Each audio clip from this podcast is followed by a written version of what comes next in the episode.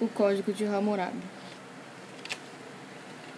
O Código de Hammurabi foi criado durante o reinado de Hammurabi da Babilônia. Hammurabi se proclamava um deus por ter tido sua autoridade concebida por Marduk, uma divindade babilônica. Antes da criação da lei de Hammurabi, as leis se sustentavam apenas nos costumes das, das sociedades então, por isso que se fez necessário o surgimento das leis, porque o intuito do código era então reconhecer a existência das três classes distintas, poder padronizar as ações e, com isso, facilitando a administração e os direitos e deveres da população.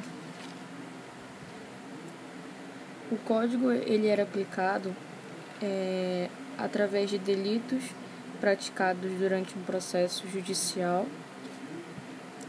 na posse de escravos que determinavam o limite, o limite máximo do seu serviço, na família que vigorava o sistema patriarcal, no comércio na qual era supervisionado e regulamentado pelo palácio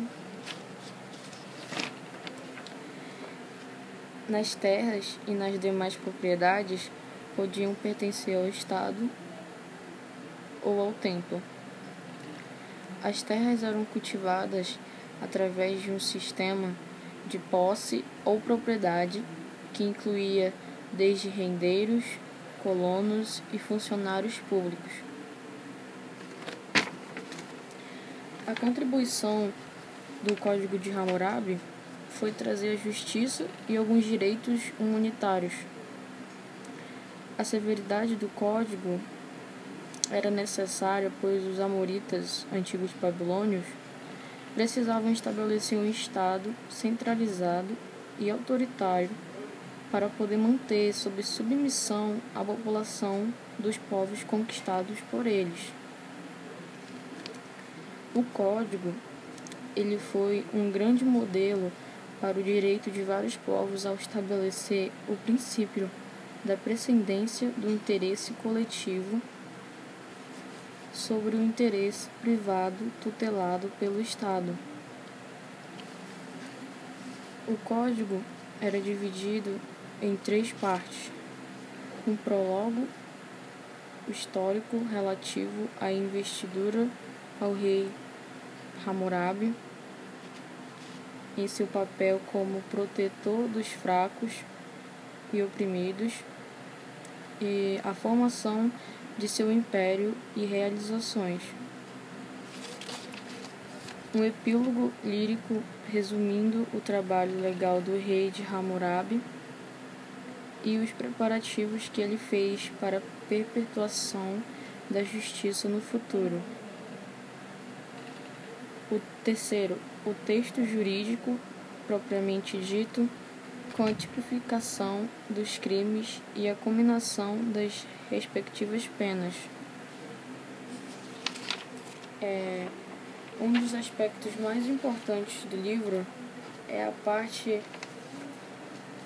que o Código de Hammurabi ele se aplica na história de Abraão e Sara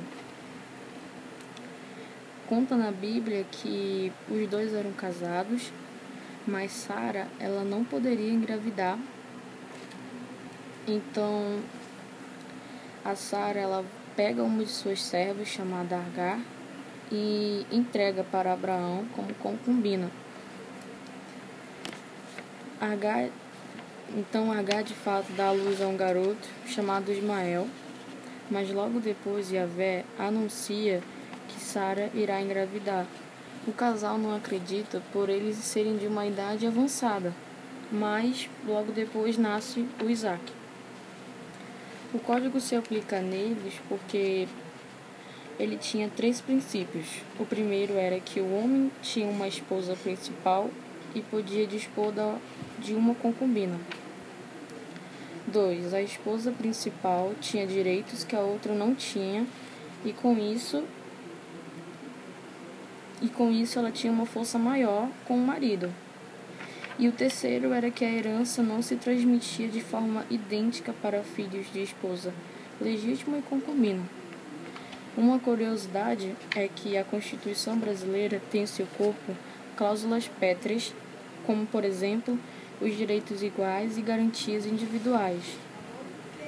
Elas são chamadas de, cláusulas pétreas é, porque não podem ser modificadas como se fossem realmente gravadas em pedras. O Código de Hammurabi influenciou vários outros conjuntos de leis que vieram posteriormente.